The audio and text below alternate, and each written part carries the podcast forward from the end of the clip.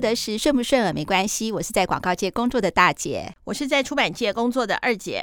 今天的节目呢，我们有一个特别来宾，她是一个二十七岁的小女生，非常甜美的女孩。然后呢，她要做漂亮的美甲，那手上还有一个刺青，还有挑染。哎，他有挑染，对。然后呢，你知道他的工作职业是什么？他是一位牧师哦。那今天大姐跟二姐为什么要邀请 Anna 来上我们的节目呢？因为我们要回答一个听众的来信。那二姐，你要不要先念一下这个来信？好啊。哎，那牧师不用先 say hello 吗？好，那我 hello 一下。嗨，大家好，我是 Anna。好，那我现在来念信喽。最近非常喜欢听二五得十，感觉大姐二姐是我们的邻家姐姐一样，非常亲切，又能从节目中得到一些建议与安慰。最近有个烦恼，交往一年多的男友家是基督教，从还没交往时，男友就有问我排不排斥基督教，当时我回说不会啊，当时的我真的不排斥，但随着交往后，男友、男友家人会一直要我去参加教会、教会的小组、教会的出游。但我真的觉得我融入不了，也感受不到神要对我说的话。慢慢的，我越来越有压力。我也有把我的想法说给男友听，但男友只是觉得我参加不够多，要我多参加、多了解、多感受教会。现在觉得男友跟男友的家人有种强强迫我一定要我加入基督教的感觉，要我读圣经，强迫我要去教会。连男友教会的好朋友也要我多参加他们的小组，在我看来看去，那就是交际。我真的不喜欢交际，而且平常上班就已经很辛苦了，下了班或休假时还要硬着被拖去参加我不喜欢的聚会，甚至被男友的爸妈抓去查经，我就觉得很忧虑。男友其实也很为难，他知道我不喜欢，但他爸妈跟他朋友也都希望我能多感受神的存在。我该迎合还是强硬的拒绝呢？现在的我。其实还是不反感基督教，但基督徒为什么总是一定要强迫身边的人也跟他们一样的信仰呢？他们让我的感觉就是不加入就不是好人。彼此尊重彼此的信仰不是很好吗？最后，谢谢大姐二姐看完我的心情。最后分享几个我有点受不了的例子：一，每次吃饭前他们都会祷告，每次祷告完，男友妈妈对我说：“你怎么没有一起说阿门呢？”有种责怪的感觉。二。交往前，男友妈妈知道我不是基督徒，就叫男友不要给我任何承诺。好，听众好朋友，听到这里，你知道为什么我跟二姐这么有心要请 Anna 牧师来我我们这一集分享这集的题目了吧？好，那我们就要请 Anna 你来讲喽。哦，好，我我刚刚听，我觉得很可怜，就是，哦呦，这个女生真的是辛苦了，因为我觉得有很多时候我们在呃。交往的关系里面，其实就是会看出这个人到底是怎么样的人。就是有些东西真的是不交往，就是不会发现。嗯，那我觉得，呃。其实呢，就是在我们的文化里面有一个很重要的一个东西，就是我们很在乎群体。嗯嗯，对对。然后，因为我刚从，就是我去年从美国回来，其实我就有很明显的那个差距的感觉，因为美国就是一个我最重要的地方，就是对你不可以侵犯我的权益。然后我就回到，我就从一个我最重要的地方回到一个就是大家比较重要的地方。对啊，真的也真的真的。我相信听众好朋友一定跟大姐一样，就是说在这次的疫情的时候，大家都想象不到是说那些西方国家为什么会不戴口罩，他们的理由居然是说这是我的自由，你又不是为什么要管我？但是你不戴口罩的话，你会影响到别人啊，啊，那是我的事情，而且政府不可以干涉我的自由，我要不要戴口罩是我自己决定的，我们都觉得不可思议。对，然后所以其实我觉得这个东西就是一个我，就是你的个体跟一个群体在做一个冲，在一个冲突的状况下产生出来的问题，就是说你这个个体跟你的男友这个个体，还有你的男友的家庭就是一个群体，还有社呃教会就也是一个群体，这。中间的关系有有一些冲突跟摩擦所造成的，可能你的压力，或者是说你你觉得你没有办法呃解决的问题，因为你觉得你有一个需要，然后你可能有点痛苦，可是你不知道要怎么表达，因为你又不想要让群体的人感受到不太舒服。嗯。所以呢，我觉得这个东西其实它不只是可能这个女生的一个烦恼，我觉得有很多人他们我们其实都在这样的烦恼里面，因为我们每一天都是在个体跟群体的互动里面，就是真。渣这样子，对，然后所以我觉得其实呢，就是如果你很想要继续，嗯、呃，拥有这个关系，就是你想要跟你的男朋友继续走下去的话，那我觉得沟通就是会是一个必经之路，就是跟你的男朋友说，你真正的需要跟感受还有想法，我觉得你可以跟他说，我其实不是对于这个宗教感到反感。可是，如果你们一直强迫我的话，我会让我觉得我好像必须一定要达到这个期待跟标准，那这样我就会反感。可是从我们听众好朋友的信里面可以看到，是说她男朋友是一直都鼓励她接触。那你知道，万一你知道有很多人都会情侣之间相处嘛？就是你爱我啊，如果你爱我的话，你就要了解我的家人啊，了解我的信仰啊，这样是。你如果你爱我的话，你应该就很自然而然愿意做这些事情啊。那就分手吧。我是觉得这样有点情绪勒索啦。为什么呢？就是真的，因为呃，如果我觉得真正的爱是我会给你空间，没错，我愿意让你有空间去做你自己，你不需要在我这边又再当一个不是你自己的人。嗯，对。那因为我觉得。人生真的很累耶，对啊，你看他都讲到说，就是他又上班，然后又怎么样？就是有些人在上班的场合其实是不能够做自己的。那你回家，或者是你跟一个比较你亲近的人相处，你当然是会希望就是好，我可以放松，我可以做我想要做的事情，我可以就是就是你知道，就是 be myself，就是放飞自我的一个状态这样子。那可是当他要。有他有这个需要，然后当他回到他的呃可能比较亲近的这个伴侣的身上的时候，就是发现，嗯，他说，嗯，那我们一起去教会，然后他就想说，哦，那就是另外一个地方，他没有办法放飞自我，所以就变成是说，他就是一直在这样的冲突里面跟挣扎里面。所以我觉得，如果真的要。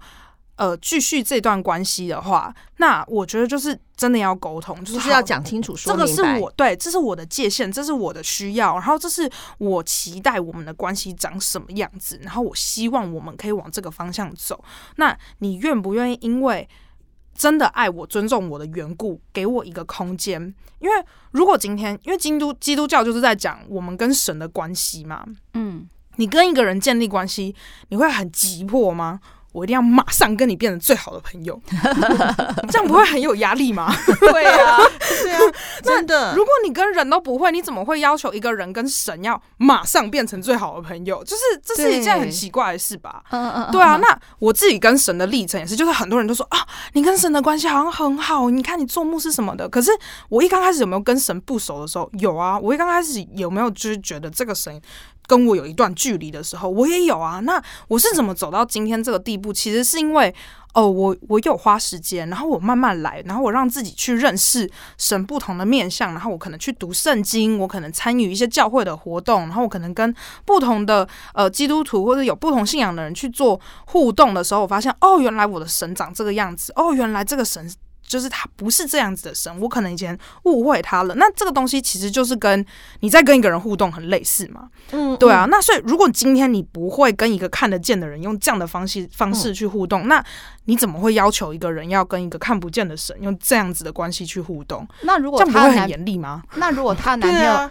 如果她的男朋友听到这段话，就说：“我现在就是过程啊，就是你看，像安娜牧师怎么样一根神靠近的，嗯嗯、我现在家人就是用这种方式来引导你呢。那他愿，那你的女朋友愿意吗？嗯哼哼哼，就是你现在现在的状况是，他已经觉得很有压力了。哦，对，那我们愿不愿意给他一个空间，让他真的有时间去经历神？因为我觉得有的时候哈，基督徒在讲一些东西，对于。你不认识这个信仰，或者说你是第一次接触这个信仰的，真的会很悬呐。什么叫做哦？我听见神跟我讲。你如果是一个一刚开始就是接触这个信仰的人，就想说，嗯，所以这个全部的。基督徒都是灵媒吗？就是你知道在讲什么？什么？不是，其实神跟你讲话，他有时候并不是真的，好像在像我们讲话那样子。你就会知道说，哎，那那你比方说，你可能看到一看到，对，你会有一个感应，就像我们会感应。当这对神可能有点不太正确，就像你会感应到我们家的狗跟猫它的需要，真的你会有一种感应，但是它。我们当然我们就讲说啊，我我我觉得神在告诉我这件事情。哦，我懂你的意思，就是你会有一种特别的感应。就比如说，我知道当我的那个毛小孩一走过来，我就觉得他饿了，对，或者他的感应。对啊，就像早上，这件袜子一直靠近，我就知道说他要我带他要我带他下去尿尿，他没有讲话啊，可是你就会知道。那同样的，像呃，我前阵子有一些情绪低潮的时候，那时候我也有祷告啊，神也没有。讲什么？但是我昨天在看一个东西的时候，哎，我就知道那个是神借由这件事情去告诉我一些事情。嗯嗯。可是这个东西就像我非常认同牧师刚刚讲的，就是说，嗯，我我非常鼓励我们的听众好朋友，就是你找一个机会是私底下跟你男朋友相处的，你跟他讲说你很在乎这段感情，就是因为在乎，所以不希望他因为其他的东西。你要先去肯定说，嗯、我这就是我会这么痛苦，因为我太在乎。对，请你感受到我的痛苦，给我一点空间。对、嗯、对，对，没错。对啊，因为我觉得要对神一见钟情，不能说没有。也是有啦，但是真的几率不高。对啊，因为通常人与人一见钟情的例子，我是没看到有啦。啊，我觉得就很少啊。那那但是同样的，我觉得还蛮不错，就是他还不排斥。对，有的时候会排斥，因为排斥到后来，你就会关闭你的沟通的大门，那就完蛋了。嗯，对啊。而且，可是我觉得她男朋友如果要怎么去跟她家人讲呢？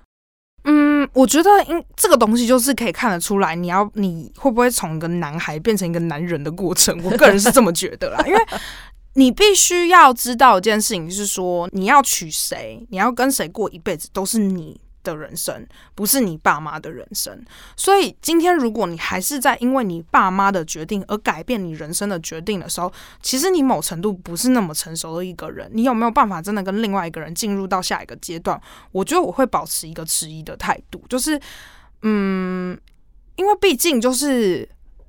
除了这个选择之外，会不会你的人生里面有很多的决定？其实，在做决定的人都不是你自己，而是你的父母。那你真的有自己的人生吗？你讲到这个，我就真的顺便再反省我自己。好，就是说，真的也很难不介入，欸。哎，你就会忍不住说，哎，嗯。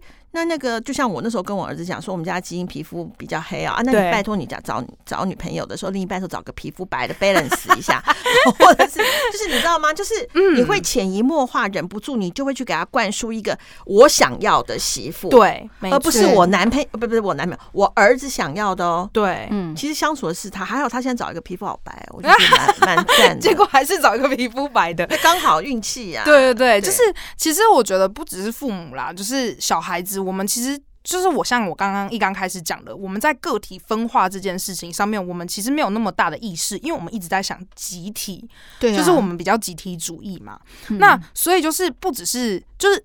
可以做开始做改变的，我觉得真的是孩子，因为你毕竟就是只是接受集体主义思想，可能大概二十几年，但是你的父母可能就是五六十年，五六十年。那从 五六十年的那个固化的那个思想要去做改变，我觉得那个就是比较困难。那我觉得可以开始做，就是从我们自己开始做起，就是我怎么样跟我的父母去做沟通，就是哎、欸，其实我已经二十几岁了，我甚至三十几岁了，那我其实是可以做。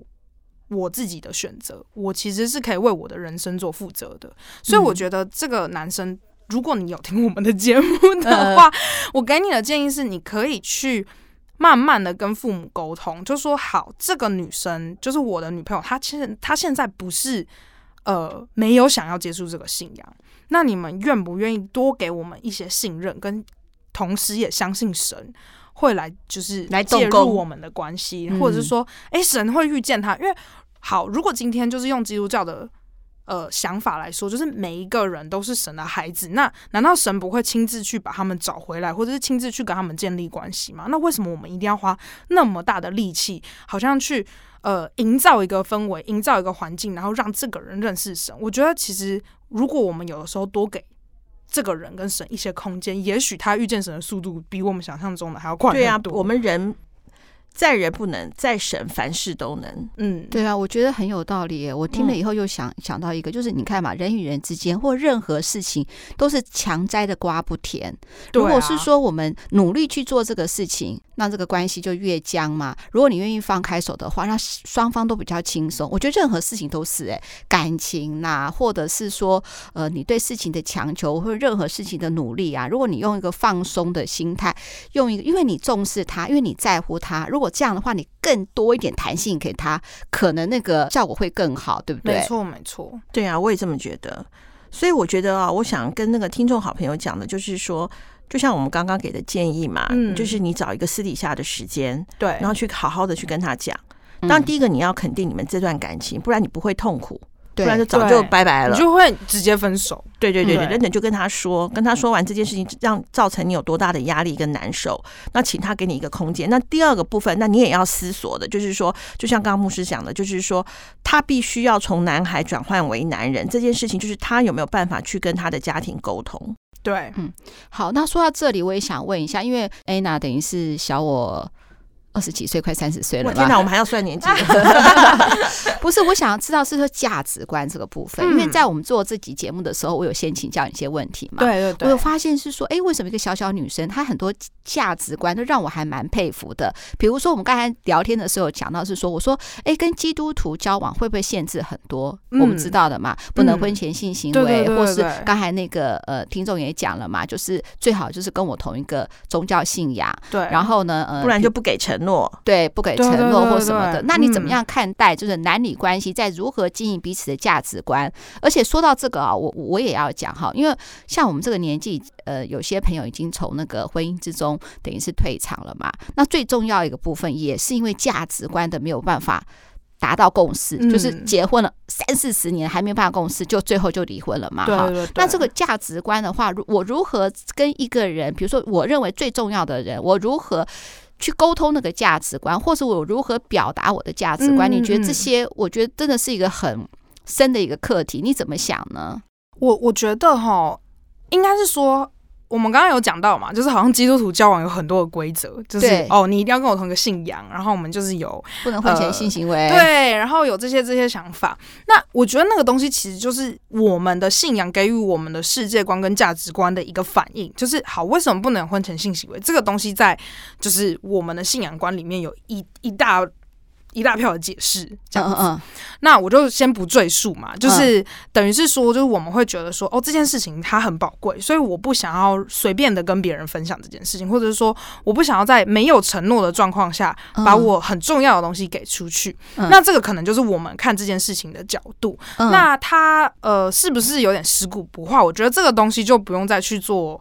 多做讨论，因为其实就是每一个人的想法都不一样嘛。嗯、那你觉你可能觉得我老古板，那我可能就是觉得，no，这个就是我想要坚持的东西。嗯嗯嗯。那呃，我刚刚有举一个例子，就是说我有个朋友，他就是也是认识，他也是基督徒，然后他就是认识了一个呃不是基督徒的男生，那这个男生跟他就是聊得很来啊什么的。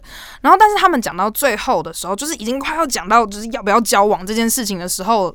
我的朋友就说：“哎、欸，那你对于这件事情，对于哦婚前性行为的看法是什么？然后比如说同居啊等等，因为他就觉得这件事情好像蛮重要，需要讲出来。那这个男生的看法就是说：哦，没有，我觉得没有什么不行，因为呃，我们如果相爱的话，为什么不就是为什么不试试看，或者是为什么不不会发生这样的事呢？就是一定会嘛。嗯、那我朋友后来就他就跟这个男生说：哦，好，那我觉得我们应该。”如果我们真的要在一起的话，我们应该之后会很很常为这件事情吵架，因为我觉得我没有想要，嗯、就是在跟你还是男女朋友的时候，可能有性、嗯、性行为或者是性关系的发生，这样，或者是说甚至是同同居，嗯嗯嗯嗯。然后，所以我朋友后来就决定，就是先跟这个男生就先当朋友，这样。那你说这个东西会不会很可惜？我觉得其实不会，因为就是我朋友选择坚持他自己的可能世界观和他的价值观，或者他觉得自己对的是做对的事情。这个男生也是。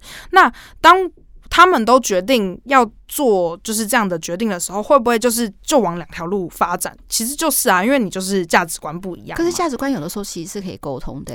嗯，可是你看像这种事情要怎么沟通？因为女生就是不要，那男生如果就是要，那这样子。就是一定会一直吵架，一直吵架，一直吵架。那最后一定就是有一方要妥协嘛。那如果今天不管是哪一方妥协都很痛苦的话，其实我就会觉得说，嗯，那要么就是其中一个人改变，要么就是先分道扬镳。嗯嗯，对啊，因为我觉得人跟人的关系真的是这样，就是你真的要，尤其是亲密关系啊，你如果跟他相处的时候还需要做另外一个人。而不是你自己的话，我觉得其实蛮辛苦的。哎、欸，那我想举举一个例子哈，嗯、我之前那带我我是讲是金钱观，因为价值观有很多对对对方面嘛。我想金钱观就是，嗯，我有一个朋友已经结婚三十几年了，两个小孩都已经二十几岁了，都跟安娜差不多大了。